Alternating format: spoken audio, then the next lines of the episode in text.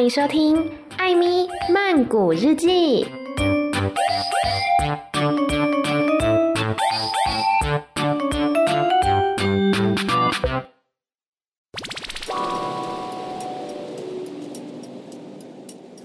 萨迪卡米娜卡，好久不见了，应该有一个多月，快要两个月吧。嗯，这段时间有很多话、很多心情想要跟大家分享。不过呢，我们先来介绍今天的电影。如果想要听我心情分享，可以拉到最后一 part 去。我们今天要介绍的是二零二一年在 Netflix 上架的泰国电影，叫做《Brisanna Rulon》。Brisanna 是 riddle，就是谜语、谜题的意思。Ru 是洞。龙就是那种惊吓啊、闹鬼啊、可怕，就是各种可怕的那个意思呢，就是龙。那它的英文片名叫做《The Whole Truth》。其实它的英文跟泰语片名呢，都是有一点玩文字双关的，因为它的 The Whole Truth，Whole 呢，它在这边用的是全部的、整个的 W H O L E 这个 Whole，但它其实也代表了 H O L E 洞的那个 Whole，所以呢，它既是代表整个的真相，又是代表了这个洞的真相。然后呢，泰文片名其实也是一样，泰文片名叫做。Brisanna Rulon 嘛，后面的 Rulon 这两个字其实有一点双关，是 Runon。Ru 刚刚讲过是洞的意思龙呢是那种虫，就是毛毛虫，所以如龙就是虫洞。所以这部片呢，它里面其实也有谈到关于虫洞的这个理论。所以虫洞呢，是一九一六年奥地利的物理学家。路德维希·弗莱姆他所首次提出的一个概念，就是说宇宙当中可能存在的连接两个不同时空的狭窄隧道。好，这个是一个前提知识，大家可以放在心里。所以这样听起来呢，就可以知道我们今天要介绍这一部《Brisana Rulon》，它有个中文的片名，我看到有人翻叫做《洞悉真相》，我觉得也蛮有趣的。它也有提到“洞”这个字，所以今天这个电影呢，大家可以知道是一个有点悬疑、有点恐怖，然后是关于洞的故事。那这部电影当中的演员有哪一些呢？首先第一位，他算是一个客串的角色，但因为我蛮喜欢他的，所以先介绍他，就是 Non，他在里面是客串一个。个算反派角色吧，non 是谁呢？就是我们之前也有介绍过他，这一次不再错过你。青少年时期的主角之一，就是跟 Om 演对手戏的那一位。然后 Non 呢，他今年跟这个 BNK48 的 Cher Brown，还有呢 Nanon 有合作一部恐怖片，叫做 SLR Glong Dit Dai。感觉呢是一个关于相机的恐怖片，好像已经上了，对，是一个电影。然后呢呢，他今年也有参演一部 View TV 的其中一部剧，叫做《Get Rich》。这部剧呢，我看起来它是探讨那些校园议题的，比如说呃有钱人的小孩呀、或者说头脑比较聪明的小孩，他们是不是就享有特权呢？等等的，是这样子一个校园议题的剧。那除了 Non 之外呢，我们今天介绍这部电影当中的算是主演吧，我认得的呢 就只有一位，就是斑斑。斑斑就是。荷尔蒙里面的 d 他后来其实也有参演很多的作品，我记得之前也有介绍过。而且他本来呢是属于那种比较清纯可爱的邻家女孩形象，但后来呢就是风格转变，变成那种哇很 sexy，然后非常的呃艳的感觉，我觉得也蛮好的，就是在尝试各种各样的这个形象这样子。Deui 呢，他最近还有参演 G M T V 的 The Three Gentle Bros，就是跟 Atapan、Day Dawan 都有出演的那一部。再来呢，另外一位主演是 Meg Natapat。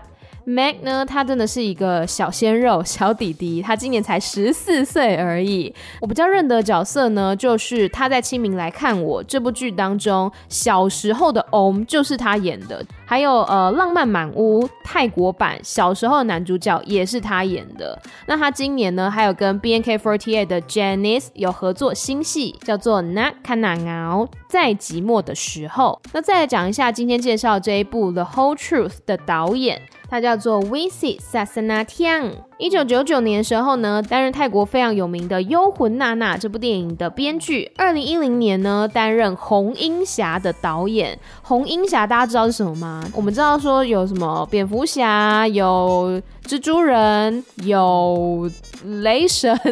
对不起，我对一些 superhero 我真的没有很熟，就是我对于那些世界的的 superhero 真的不熟。但是总之呢，红鹰侠他就是以泰国的视角所打打造出来的一个超级英雄。我们刚刚讲的那些英雄呢，感觉好像都是西方国家的，但红鹰侠呢，他是泰国本土的一个角色。那总之呢，这位导演他在二零一零年的时候就导了《红鹰侠》这部电影。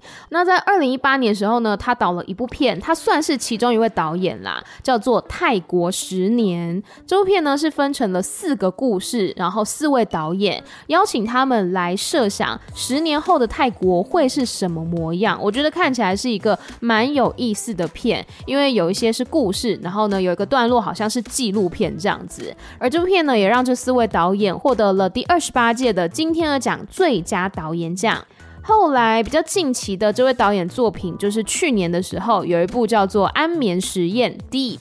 这一部应该是我不知道是剧还是电影，反正呢，故事在讲说有四个医学院的学生，他们因为各自不一样的理由，就参加了一个药物实验，然后这个实验的奖金有十万泰铢，但是呢，这个药物会导致人失去睡眠。结果呢，本来他们想说哇，不用睡觉，感觉好像很爽，可以有很多事情来做，但是呢，服药成瘾之后，他们却发现，如果他们睡着超过一分钟的话，他们可能。会死掉，所以就此展开这四个学生的一个逃亡这样子。然后刚刚讲到的 Vic 导演呢，就是这一部《安眠实验》的编剧，所以他一直以来都有导或者是编蛮多作品的。那今天讲到这部呢，就是他最近期的一个导演作品这样子。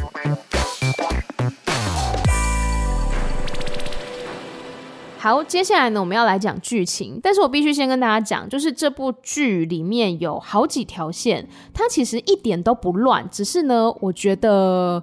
呃，如果混在一起讲，会很干扰那个故事进行，所以我就把它拆成四条线来跟大家说明。然后其实大家可以放心，因为这四条线彼此呢，老实讲，我觉得没有什么关系啦。好，这个留到后面再吐槽好了。我先来讲这四条线的剧情，应该可以分成是三条支线跟一条主线这样子。然后我们先讲这整个故事的里面的角色，里面有妈妈叫做买买呢。是一个刚被公司提拔成主管的一个职场女性，然后呢，她目前有两个小孩，姐姐叫做平，她是一个非常漂亮，然后呢是高中的啦啦队队长这样子，在学校是很出风头的。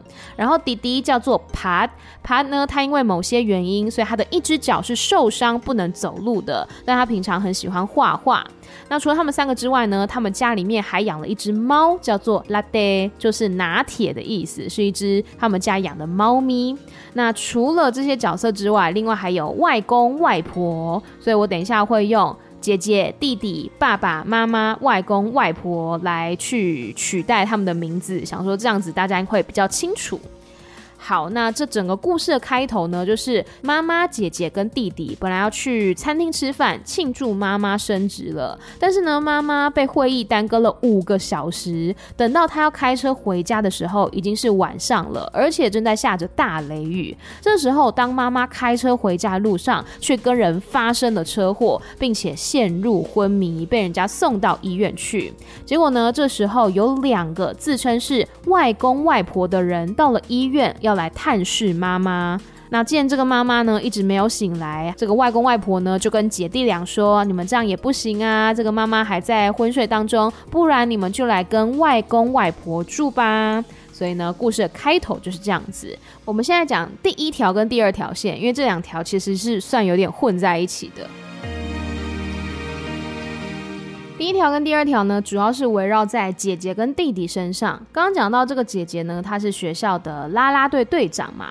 那因为呢，最近这个学校啦啦队要改选了，姐姐很想要留任，但是听说呢，哎，有另外一个女生也非常想要竞争，所以呢，姐姐的好姐妹叫做 Pal，就跟姐姐说啊，包在我身上啦，我一定会帮你想办法的。那另外一方面呢，姐姐就发现弟弟最近很不寻常，感觉郁郁寡欢的。不过还好呢，弟弟有一个朋友叫做 Fam。都会来家中陪弟弟打电动，所以妈妈跟姐姐就也没有太过担心。谁知道呢？这一天，当姐姐回家的时候，看到弟弟跟 Fam 在家里的客厅打电动，然后姐姐就上楼了嘛，要换衣服。但是这个 Fam 竟然跟了上来，并且呢还偷看姐姐换衣服，甚至想要做出更过分的事情。原来这个 Fam 啊根本就不是弟弟的朋友，Fam 一直都在欺负弟弟，并且呢他还用手中的影片威胁弟弟帮忙撮合自己跟姐姐，就是 Fam 呢叫弟弟来撮合自己跟姐姐这样子。但是弟弟一直不肯嘛，然后结果 Fam 就一直拿手中的影片来威胁他。结果这一天 Fam 又到家中。来烦这个姐弟俩，不但没有成功呢，还受了伤。于是这个 Fam 呢，他就恼羞成怒的放话说要让姐弟俩好看。结果姐姐就追问弟弟说 FM 说的话是什么意思？说什么要让他们好看？”弟弟才说：“其实 Fam 的手机里面有姐姐在体育馆洗澡被偷拍的影片。Fam 之前呢，就是一直威胁弟弟，如果不帮忙撮合姐姐跟 Fam 的话，Fam 就会把这个影片给传播出去。所以呢，弟弟是一直被他胁迫就对了。结果当时 Fam 就是气冲冲的放完话就走出去了嘛，但是他的手机竟然。掉在了姐弟俩这个外公外婆家的沙发上，然后姐姐呢也看到了 Fam 的手机里面自己洗澡的画面。另外一方面，姐姐在学校的啦啦队长选拔当中再度的被选为队长，那她的好姐妹 Pale 呢也来恭喜她。但是这个时候，姐姐脸色一变，对 Pale 说：“我早就知道你的真面目了，你不要再假装了。”原来呢，这个姐姐在 Fam 的 Line 里面看到了。Fam 跟这个姐姐的好姐妹 Pale 的对话。原来啊，是 Fam 想要用偷拍影片威胁姐姐跟她上床，而 Pale 自己呢，其实也想要当啦啦队长，而且他早就看姐姐不顺眼了，他就是嫉妒姐姐好像都很完美，像个完美小姐一样，像个公主一样，所以就很讨厌她。于是这个 Pale 就答应了 Fam 的请求，帮忙拍摄姐姐的洗澡影片，并且要求 Fam 要把影片传播出去，让这个姐姐没有办法做人。也没有办法选上拉拉队长。这时候呢，姐姐才看清楚这个闺蜜 Pale 的真面目。后来也让老师介入处理这件事情。那弟弟呢，也就不再受到 Fam 的威胁了。那第三条线呢，是关于外公。外公啊，其实以前是一个刑事警察，但是现在已经退休了。那他呢，从以前的部下手上拿到了关于妈妈，也就是他自己的女儿啦，这个车祸的报告。那报告呢，里面写着说，对方肇事者呢，这个车子的车主是一个房地产大亨的儿子，是一个富二代。那报告显示说，富二代跟女友都是酒精浓度超标，但是开车的人是富二代的朋友。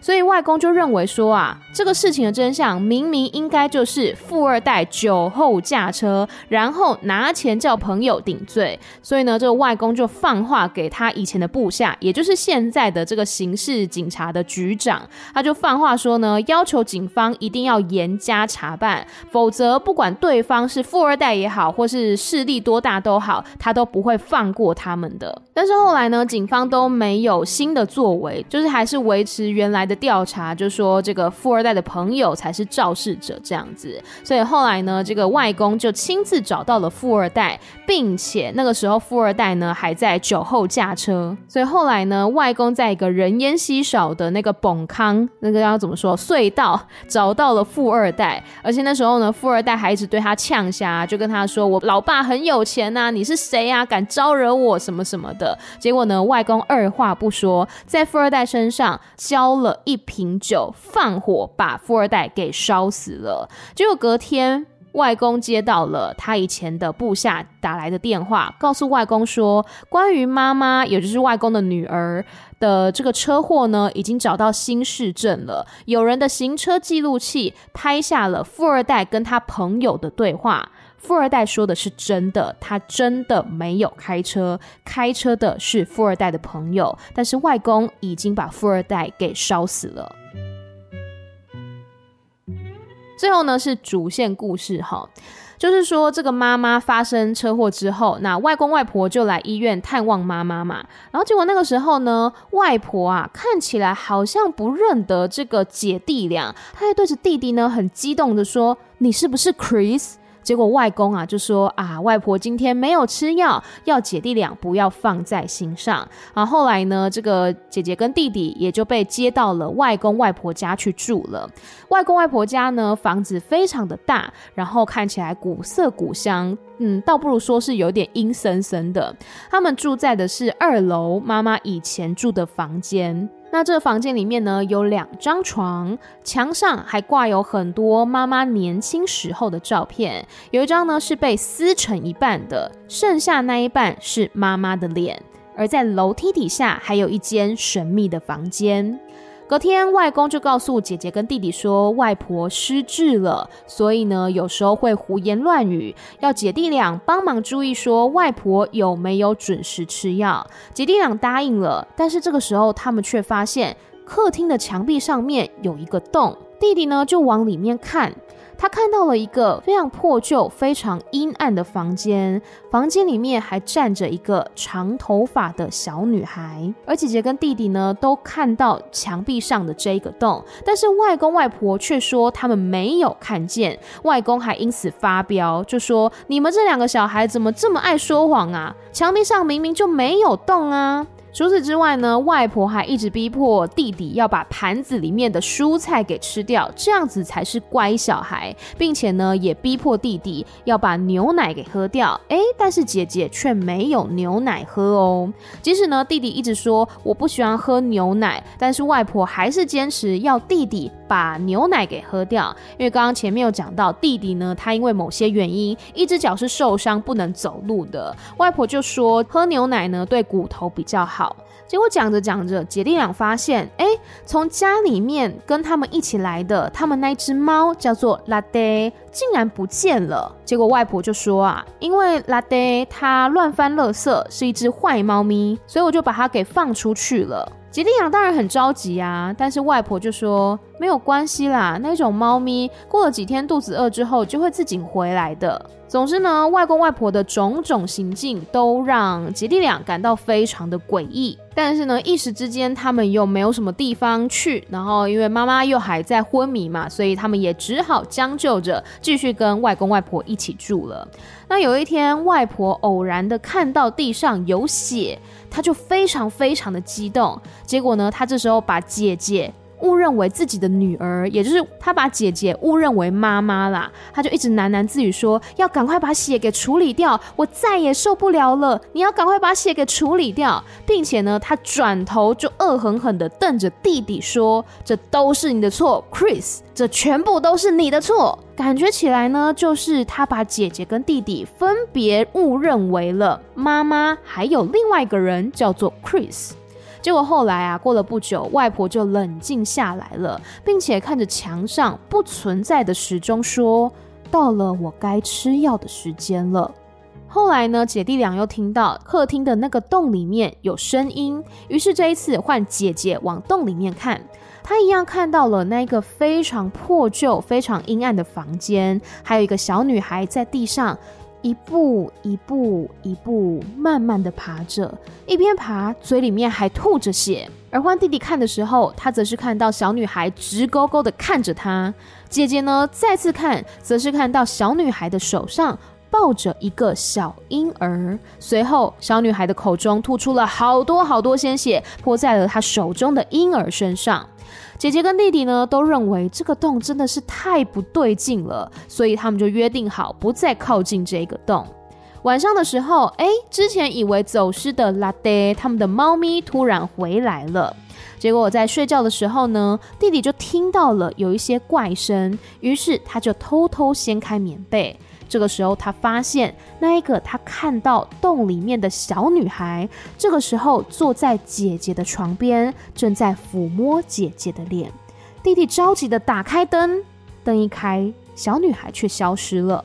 隔天起床呢，弟弟就说他不舒服，不想要去上课。姐姐掀开他的被子，看到弟弟的身上有好多的伤口，脸色也很苍白，甚至还吐血了。姐姐想赶快把弟弟送医院，但是外婆却说她会处理的，就赶快呢赶着姐姐去上学了。但是当姐姐走后，外婆并没有将弟弟送医，而是又再度的逼迫弟弟喝牛奶。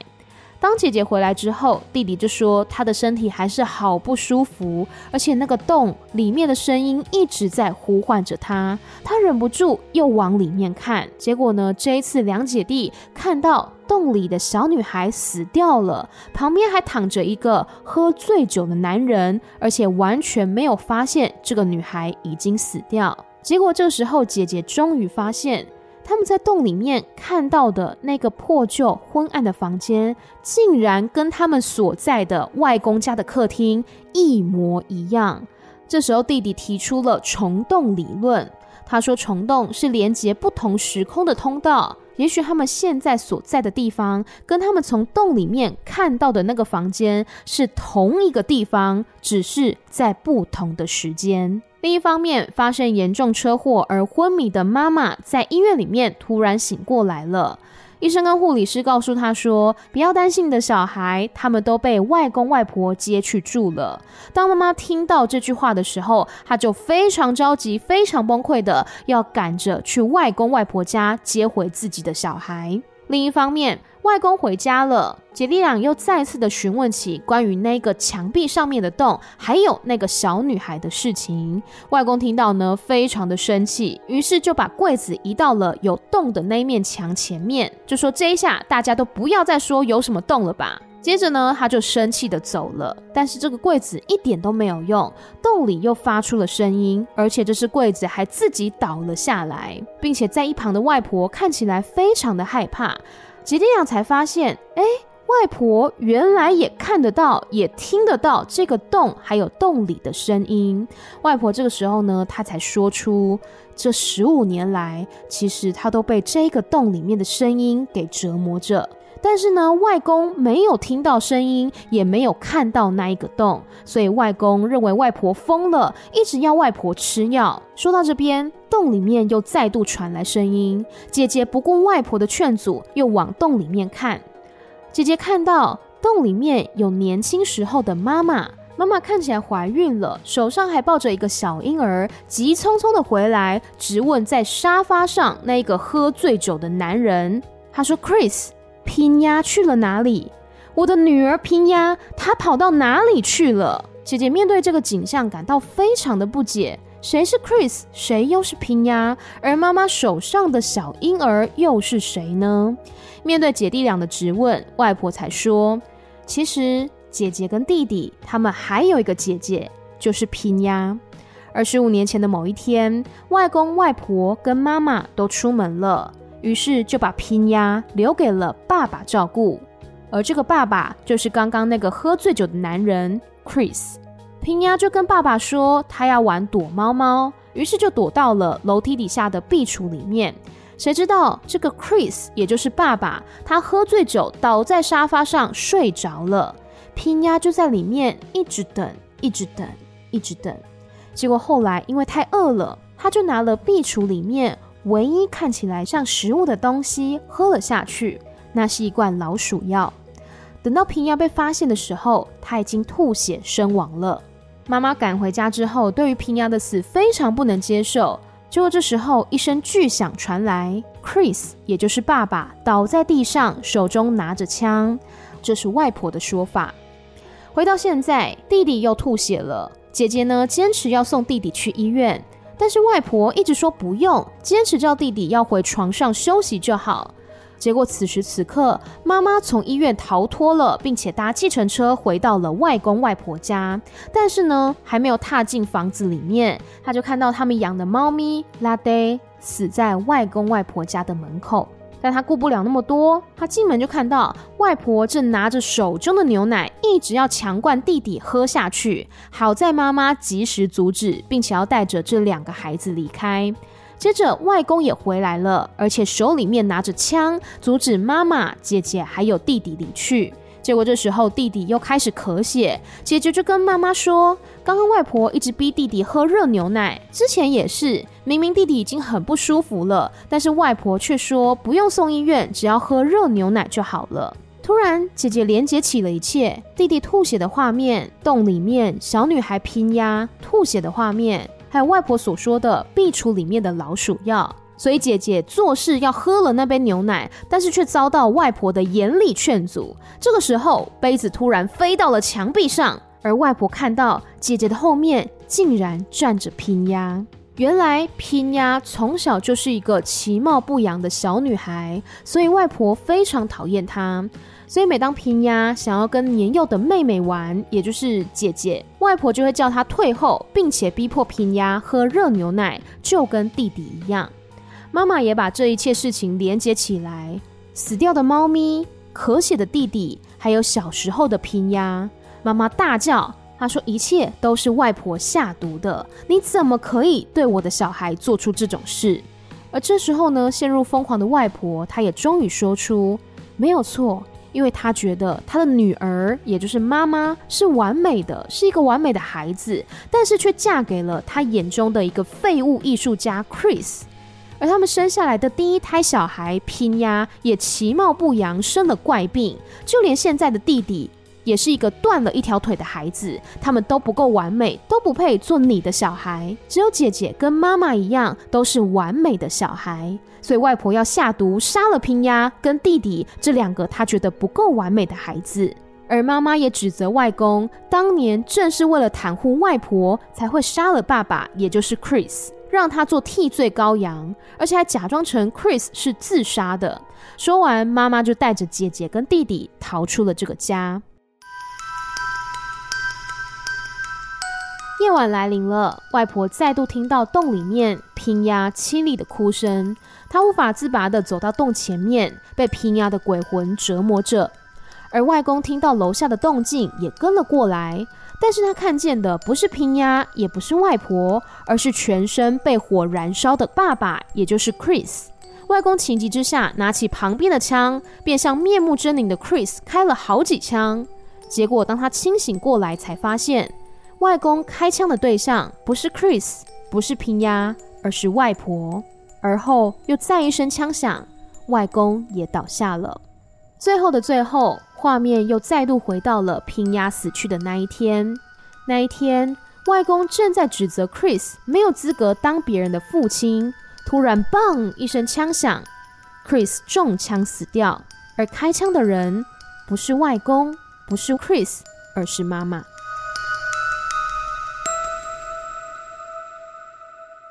好的，不知道大家有没有听懂？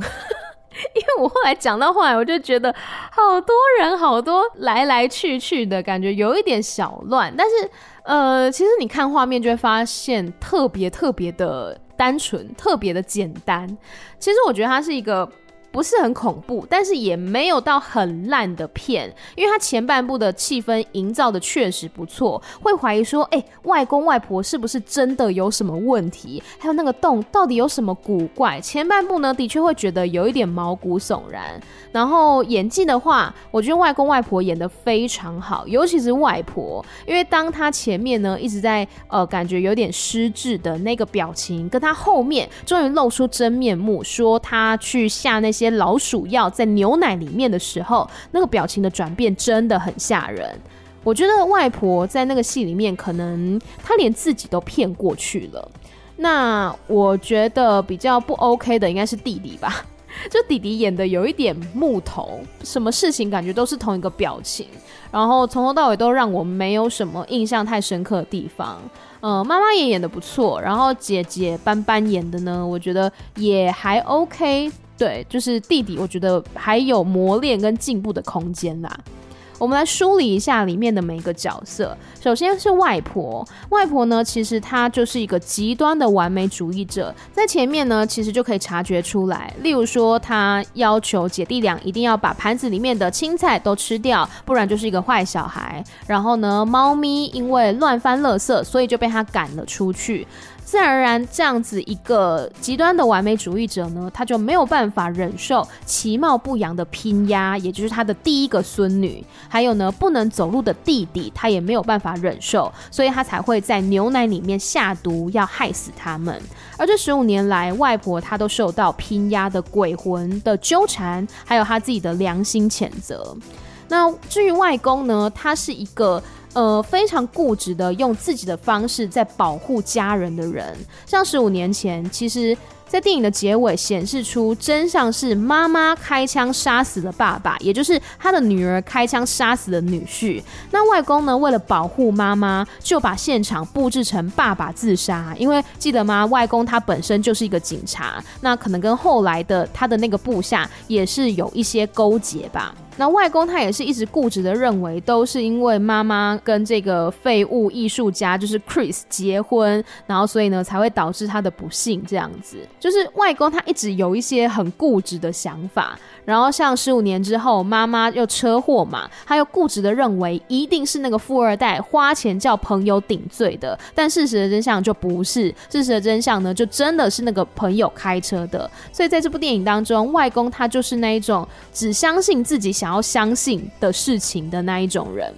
至于妈妈呢，她就是非常的爱自己的小孩，包括她第一个小孩那个生了怪病、长得其貌不扬的女孩叫做拼鸭，她也非常的爱她。所以呢，妈妈没有办法原谅没有照顾好拼鸭的爸爸，也就是她的先生 Chris，所以才开枪杀了他。但是我自己觉得说，妈妈她是太痛苦了，所以她选择忘记了这件事情，或是可能有一点分裂出其他人格之类的。总之，我相。相信他在质问他父母的时候，他其实根本都不记得是自己开枪杀了 Chris。我相，因为他那时候不是指责他爸爸说是他爸爸杀了 Chris 吗？但事实的真相是他自己杀了 Chris。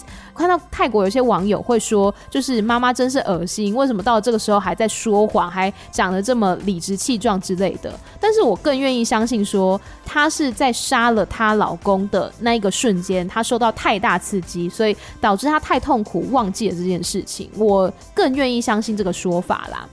然后至于拼鸭，就是那个死掉的小女孩，她真正死因其实不是只有一个原因，当时的确是拼鸭跟她的爸爸在玩捉迷藏。然后呢，拼鸭就躲到了那个壁橱里面去，但是 Chris 呢，他却忘记了自己喝醉酒醉倒在沙发上面。那拼鸭他躲在壁橱里面，结果外婆她在不知情的情况之下要出门的时候呢，他就把这个壁橱给锁起来。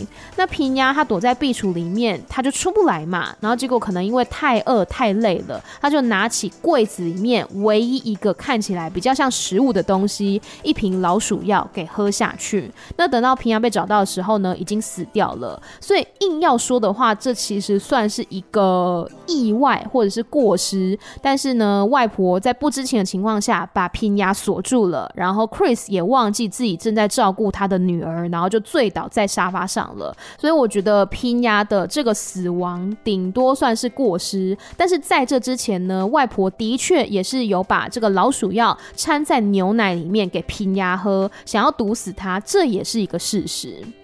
然后接下来就要来吐槽了，真的是几个我觉得非常需要吐槽的点。第一个就是那个反派 Fam，他不是就是一直威胁那个弟弟说啊，你如果不撮合我跟你姐的话，就把你姐的影片给流出去。但是那时候他就把手机不小心掉在了他们那个姐弟俩的外公外婆家嘛。然后我就好奇。当这个 Fam 就是这个反派，他发现手机不见，难道不会来找吗？而且他的手机都没有上锁吗？因为电影里面演的是，就在那之后的一天两天，就是那个反派再也没有回来找过那个手机，我就觉得很纳闷。我如果手机掉了，我一定会回想说，哦，我今天去过哪里，我昨天去过哪里，然后一个一个去找啊。但是电影里面他就是没有回来找。然后呢，姐姐也看到了那个反派手机里面他自己洗澡的影片，还有那个 line 嘛，我就想说，这个同学，你的手机没有上锁吗？一般来讲，我至少我啦，我是会上锁，就是密码锁或者是呃指纹辨识或是面部辨识等等的。但是姐姐就是顺利的进入了反派的手机，这是一个我觉得有点怪的地方。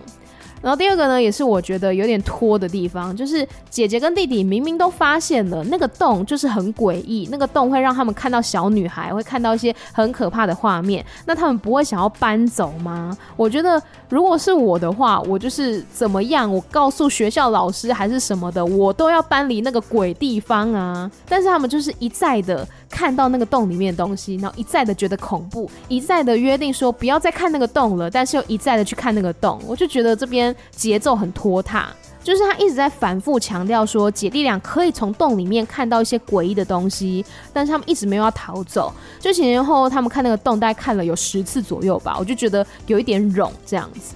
然后还有猫咪被丢出去的时候，姐弟俩也太淡定了吧？他们自己都会说拉爹它是家猫，它没有办法在外面生存。但是他们在外婆说哦，我把猫咪丢出去的当下跟后来，姐弟俩都没有去找猫咪。我就觉得这个猫咪应该很脆心吧？我的主人怎么都这样，都没有来找我。然后呢，关于猫咪，就是猫咪后来不是又回家了吗？然后最后呢，又在这个家门口被毒死了。我就觉得这边有点冗。虽然我可以理解，他是为了要凸显说，呃，外婆一开始的完美主义，所以把猫咪丢出去。然后后来呢，让这个猫咪回来，就是因为最后要让妈妈看到猫咪死在门前。但是我觉得这个猫咪出去了又回来又被毒死的过程，有一点刻意啦。然后第三个，我觉得想要吐槽的就是外公的那条线。就是外公他一直很固执的认为说富二代才是开车撞到妈妈的凶手嘛，结果后来呢，这个外公他就直接放火烧了富二代，还不是烧了他车哦，是烧了他本人。然后警察那边就是外公以前的那个部下才跟外公说找到新市镇了，有人的行车记录器拍到了事故之后那个富二代跟朋友说话的经过，那个说话的内容呢，就是那个富二代在那边抱怨说，哦，你是怎么开车的？这是我爸的车诶，车很贵诶，怎样怎样？意思其实已经表达出来说，那是他朋友开的，不是富二代本人开的。然后我就觉得说，基本上这个案件他因为牵涉到富二代。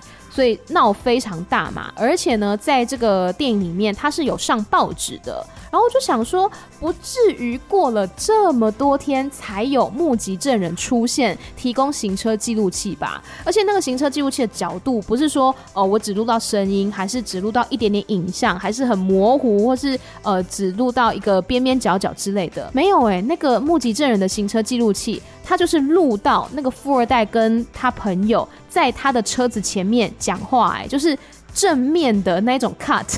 我想说，这么刻意、这么正面的一个角度，然后你说那个目击证人这么晚，已经事发了好几天之后。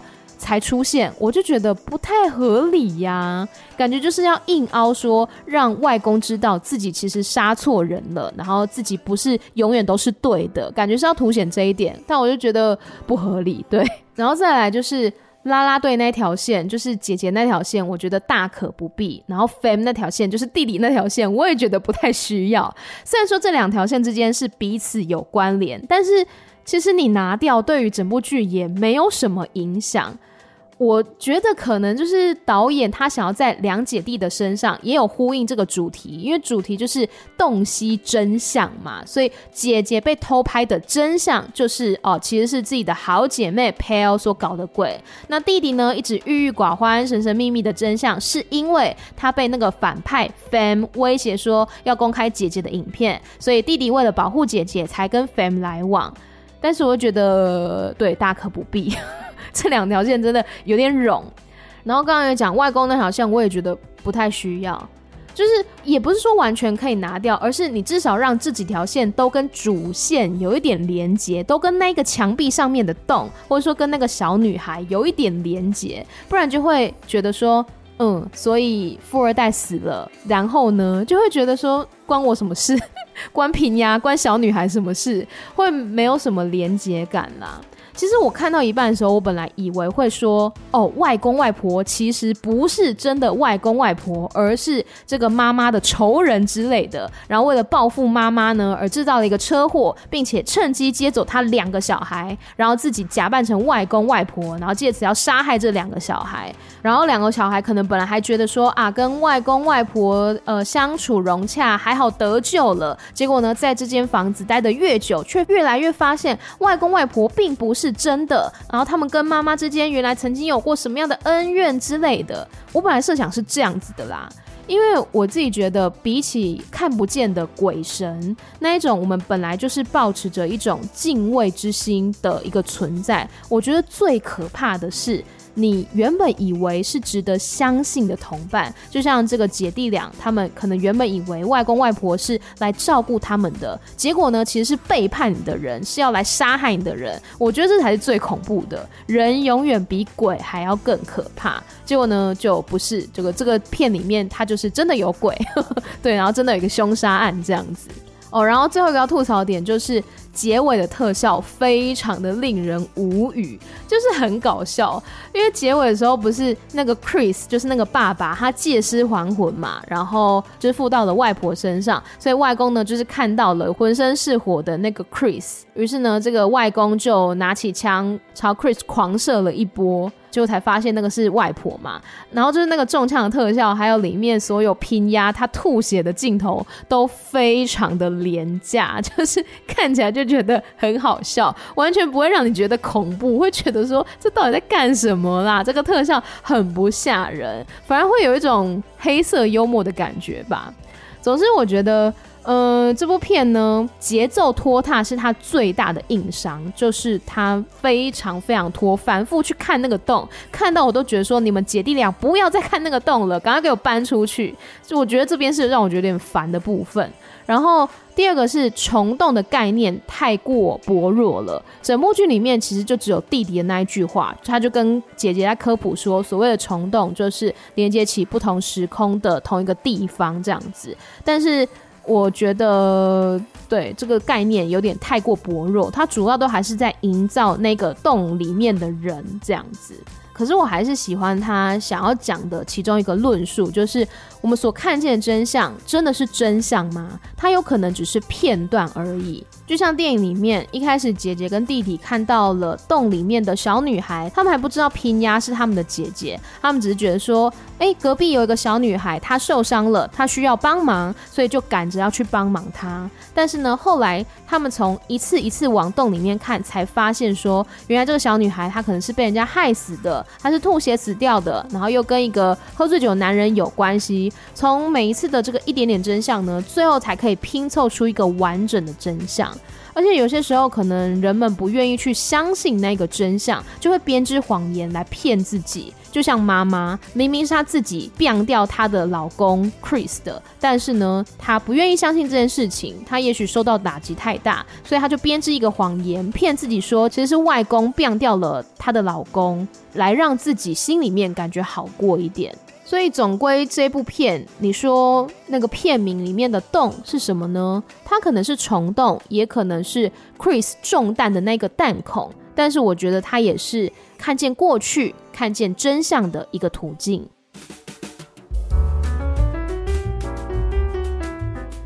好啦，要来谈心时间，艾咪太日常时间，没错。呃，我的上一集《艾米曼谷日记》呢，最后一次更新是四月底，然后大家都知道我。从去年大概十月、十一月的时候到四月份的时候呢，就是非常的忙，忙到几乎是没有什么休闲时间。我的呃下班之后，然后假日的时候，我眼睛睁开，我就是在写稿、剪袋子、出外景，反正各式各样，就是没有闲下来的时刻。整个状态非常非常的紧。然后呢，我那时候一直以为说，哦，到了五月，我五月一号就自由了。那五月一到的时候，其实我确实在时间上面是自由了。我突然有很多事情都不需要做了。我那时候刚好在停更嘛，然后呢，我本来在做那些节目也都已经收尾了。我突然就闲下来了。可是当时的我其实就像一个消气的气球一样，整个咻。就是缩起来了，我反而不知道要干嘛，我没有了动力，没有那个心情，我整个人就是废掉了。我就觉得说，哇，我怎么会这样子？我五月状况真的是非常非常的差，就是每天真的像是一个废物一样，就躺在床上，然后一直哭啊什么的，就整个人很没有力气去面对所有的东西，因为我心里面一直有一个声音告诉我说。就是累积了半年的这些泰剧跟泰文歌，我那时候都没有在听泰文歌，我都没有时间处理。那我五月的时候，我有时间了嘛，我应该要来处理这件事情。我觉得我有那个责任要去面对这一些，就是我还没有去看的，不管是剧也好，或是还没有听的歌，还没有去面对的这些东西，我觉得那是我的责任。我身为一个算是 泰语相关的 podcaster，我觉得我应该要去把这些东西都看完，把这些歌都听完。但是你知道，累积了半年，那个量其实是非常庞大的，所以我越想就觉得压力越大，我就越想要逃避。但是因为我非常非常的珍惜，我讲过很多遍嘛，我很珍惜这个节目，我很珍惜《艾米曼谷日记》，我也很珍惜听节目的每一个你。所以我也不想要放弃这个频道，我不想要放弃我一直以来在努力做的事情。所以这阵子的确是沉淀了很久，然后嗯休息了很久。现在呢，我还是没有把那半年的空档给补起来，但是我现在会慢慢练习，就是说让自己接下来看想看的剧。接下来听想听的歌，如果呢觉得累了，那我就不听歌，就这样子。就是我现在比较倾向于不要让自己心里面这么辛苦，而是让自己可以。好好的，真的享受看泰剧的乐趣，听泰文歌带来的喜悦，而不是把它变成说是一种责任。我觉得如果它变成一种责任的话，是一件怎么说很可惜的事情，它就会让我觉得很有压力，然后也感受不到那个快乐跟喜悦了。所以要跟大家说一下，我接下来会调整节目的规划。我之前是一周一更新嘛，就是每周都更新，但是。因为我是完全没有团队的，然后我其实除了《艾米曼谷日记》之外，我自己还有另外一个译文访谈节目《人云亦云》，还有我自己 daily 的节目。就是从什么写稿、想主题、剪辑、上架，全部都是我一个人完成，所以我觉得我可能需要调整一下脚步。那接下来《艾米曼谷日记》呢，就是变成两周一次，然后还是会继续的做下去，但就频率会稍微降低一点。但有些时候可能啊，比如说这个主题真的太想跟大家分享了，也会突然蹦个一集，也说不定。就总之频率不会像之前一样是周更呐，那可能会变成双周更这样子，就是想要继继续做我喜欢的内容，然后或是值得跟大家分享的内容，想要继续的做下去。然后我知道我上个月的时候，我有讲我要抽奖，就是我在我自己的 IG，当时我在整理我房间，就是我状态很差的那时候，我就在整理我房间，然后发现有一包我已经两年多，应该是两年多。没有碰过的周边，就是我两年前参加，那时候是 Our Sky，还有爱情理论的那个见面会所拿到的所有周边哦，还有后来去 Fantopia 也有拿到的一些，有一些是粉丝自己做的东西，有一些是官方的周边，但是我已经两年多没有拿出它们了。然后大家知道，我除了是一个对于泰文化有兴趣的人之外，我也是一个正在努力中的极简主义者，所以我觉得这些东西既然他已经没有办法带给我。更多的火花，我想要让他们去到更愿意去珍惜他们的人的身边，就是我希望可以有人更好的去照顾这些东西，让他们发挥应该有的价值，让拿到的人呢都觉得开心喜悦，就像我曾经那样子的感觉。所以呢，我一定会抽奖的。只是我还没有想好要怎么抽。但是我那天整理出来，哇，真的是超多的，我觉得至少可以抽个三到五个人吧。那我还在想，我还在想，但是我一定会抽，我绝对会抽，就是包括 off gun 的那些东西，然后还有呃。哦，有一些可能是我以前参加站子的集资的时候所买的东西，反正我那时候花了很多钱，对，就是里里扣扣大大小小东西。那之后一定会抽奖，但是再让我想一下。总之，我现在其实也还没有完全恢复五月之前的状态，我现在还在一个走回正轨的路上。我也想要让自己的心情不要这么辛苦。我不是那一种只想展现自己开心一面的人，我之前的节目也是偶尔会蛮低落的啊，因为我觉得人有情绪起伏是一件很正常的事情，不应该去羞愧于说我们拥有的这些情绪，或是羞愧于说出这些情绪。我之前就说过，我想要当一个诚实的创作者，然后我觉得。不管是影像、声音，或是图文，或是各方面的创作者，一定一定会有某一些时期你很喜欢他，可是过了那个时期之后，你也许就没有那么喜欢了。其实这些时候不一定是创作者变了，有些时候是乐听众自己的心情变了，或是他的眼界不一样了，所以他所需要的东西也就不同了。像我也曾经就是很喜欢某一个作家的书，某一个作家的文字，但是我把它放在书架上，就是过了几年之后我再去翻，我就觉得好像没有办法触动我了。所以我也不是说叫大家退追踪啦，不是这个意思，而是说呢，我觉得如果你可以随时好好的去检视说当下的自己，你需要的是什么？你需要的是什么样的内容？你需要的是什么样的物质？然后你好好的整理一番，我觉得都是一件充满着勇气跟祝福的事情。然后我之前也曾经就是一度对于一些人际关系吧，觉得很辛苦，就是在思考说人跟人之间的分际到底是在什么地方，也会挣扎说哇，其他人做得真好，做得真厉害，成绩很棒之类的，但是我好像就没有那么的出色。我现在是还没有办法很有余裕的说哦，没关系啊，人各有志啊。就是这样子一个漂亮话，我心里面还没有办法调试得很 OK，我还是会嫉妒别人，我还是会羡慕别人，但是我也同时在练习重新的肯定自己，不去跟别人比较，因为我之前曾经做到过这样子的一个心理状态，所以我相信我是可以回到那样子一个状态的，所以嗯，还在努力当中。然后跟大家分享一个我最近的在做的一些生活当中的练习。第一个叫做五分钟练习，就是有一些时候呢，你真的觉得完全没有力气，完全没有心情去做某一件事情。例如说你的报告，你要写的稿子，你要剪的音档，你会觉得啊、好累，好痛苦，再让我滑一下手机。但这时候呢，你只要告诉自己，我先做五分钟。五分钟就好。如果五分钟之后我还是很累的话，那我就继续回来耍废。但是你会发现，当你只要一旦开始那个五分钟，有些时候你是会停不下来的。有些时候你会想要说：“欸，我赶快把这个东西给好好的完成，我就不要再停下来划手机还是什么的。”所以我觉得，其实人的意志力跟韧性比我们自己所想象的还要强大很多，就不用太轻易的去看清自己。然后另外一个我在做的练习叫做正向日记，就是我以前是一个非常懒得写日记的人。我虽然每一年呢都会买很漂亮的手账，但是可能就是会贴一些票根啊，贴一些呃文宣品啊之类的。但是自己真的动笔写的文字，大概只有前面一两个月，后面就是会慢慢慢慢的。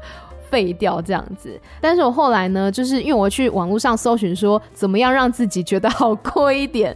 我五月的时候我真的有这样搜寻过，然后我就发现有人说，哎、写正向日记很不错。我现在做法是说，我每一天会写下三个我今天完成的事情，然后再写三个我今天觉得感谢的事情。这些事情不用很大，不用说哦，我今天完成了一个 project，我今天做了一个什么线上演讲很厉害之类的。其实就是非常非常小，比如说我今天听了一首泰文歌，这也算是我的一个完成的事项，或是感谢今天搭公车的时候有位置坐，哇，这个超感谢的。感谢今天妈妈做了很棒的晚餐，哇，这个也超感谢的。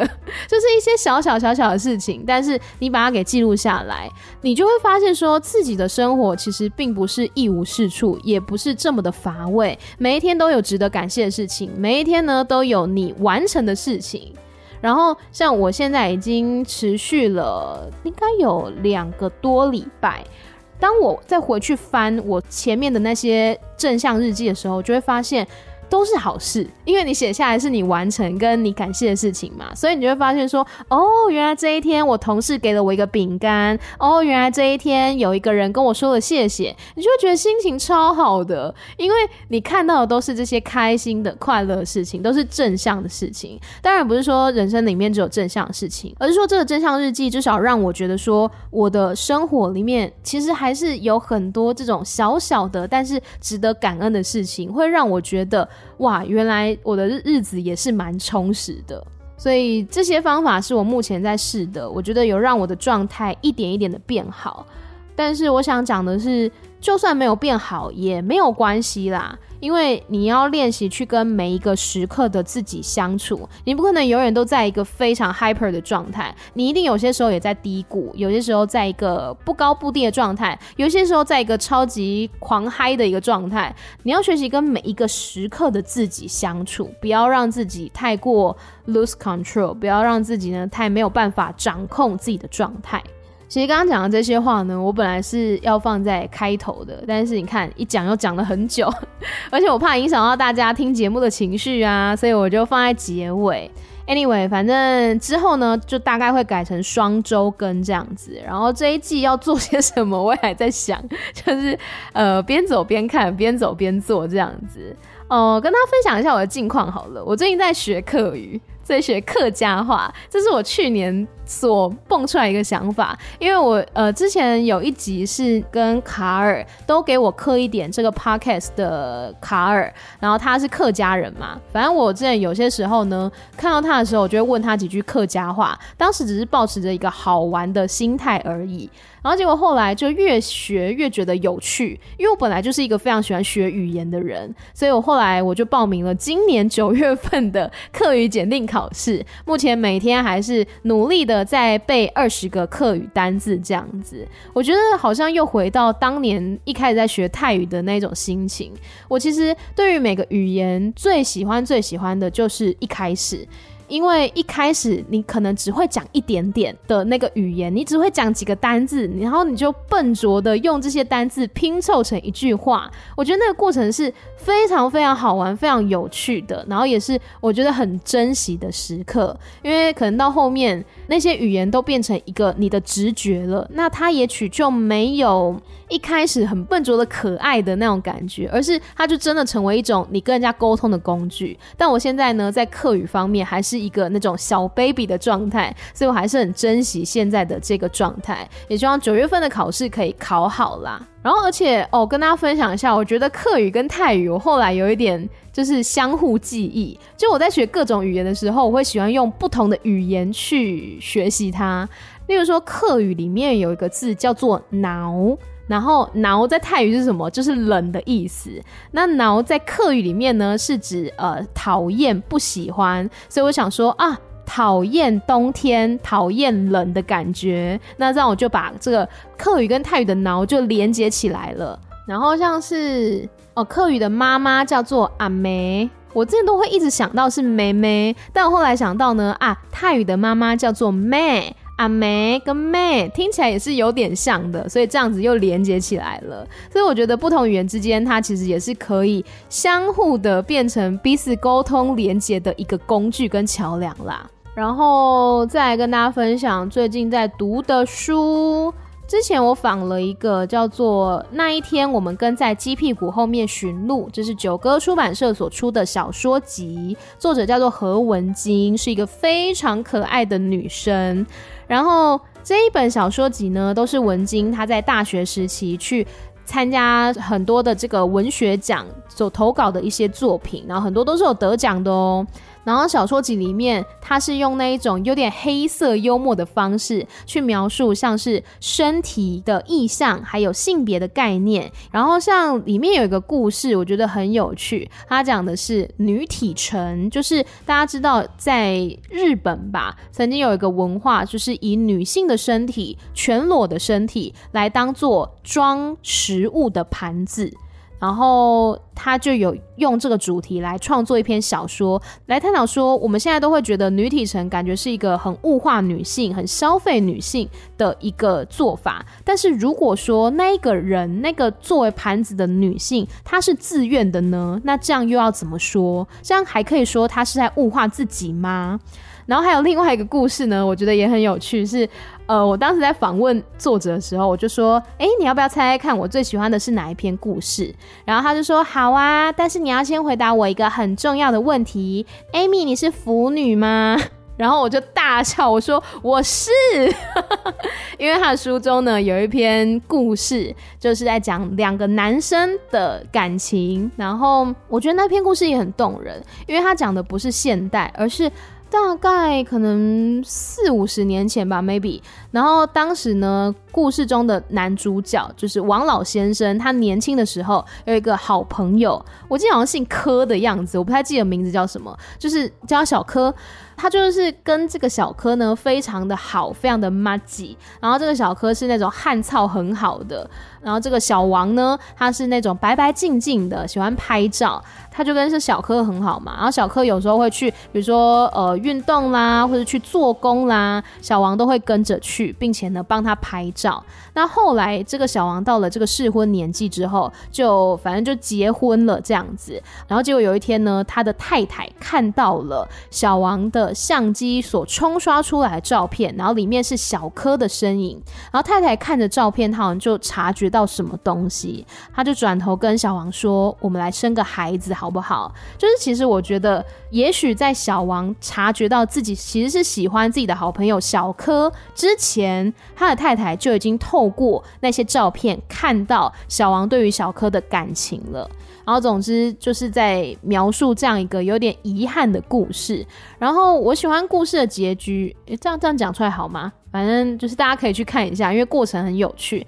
呃，故事的结局呢，就是王老先生他办了一个摄影展，就是作为一个那种民间的摄影家办了一个回顾展。那时候他已经真的是一个老先生了，然后他就发现说，在他摄影展的对面也是一个展场嘛，然后是一个。大学的壁制，壁制名称叫做“甲鬼甲怪”，甲呢就是甲乙丙丁的甲，然后里面就是充满着各种的同志情欲的影像啊，或者是说呢，人跟人之间不分性别那一种身体意向的探讨等等的，反正就是各种在以前的人看起来会觉得很露骨的那些照片。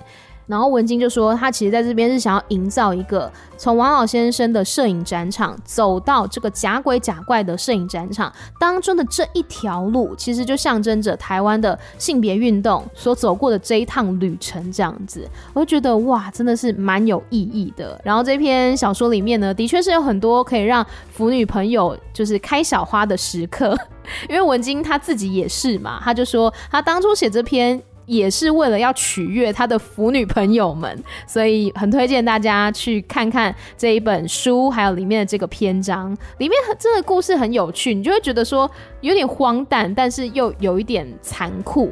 就总之是一本我觉得很有趣，然后也探讨了很多性别啊、性向、身体意象的一个小说，叫做《那一天我们跟在鸡屁股后面寻路》。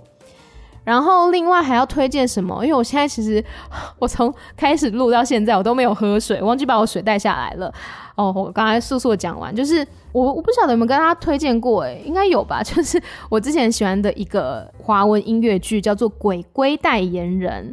我好像有推荐过，然后他今年呢已经到了第三季了，它总共就是三季，它是像分级式的音乐剧，总共分成九集，然后今年已经就是七八九集都要推出了，就真的是非常喜欢这个作品，然后也我最近也访了很多的这样子的音乐剧，包括说我下礼拜要去看那个 I Love You You're Perfect Now Change，就是 LPC，它本来是一个外百老汇的音乐剧，那目前在台湾也引进了。有在演出。那现在在台北呢是倒数剩三十几场的样子。就是我想要跟大家说，其实下了班之后，我们不一定要去看电影，或是不一定要去去做什么休闲运动。看音乐剧真的是一个很时尚、很新潮，然后又很棒的一个选择，所以希望大家呢可以去多多关注台湾的这些艺文产业，不管是音乐剧也好，或者是说像呃舞台剧啊，或是书啊等等的，因为这些都是我自己很喜欢的东西，然后也希望可以跟大家分享。然后我快要烧瞎了。最后就是感谢大家收听，我会继续努力做自己喜欢的事情，就是说话给大家听。让我们就下集再见喽，拜拜。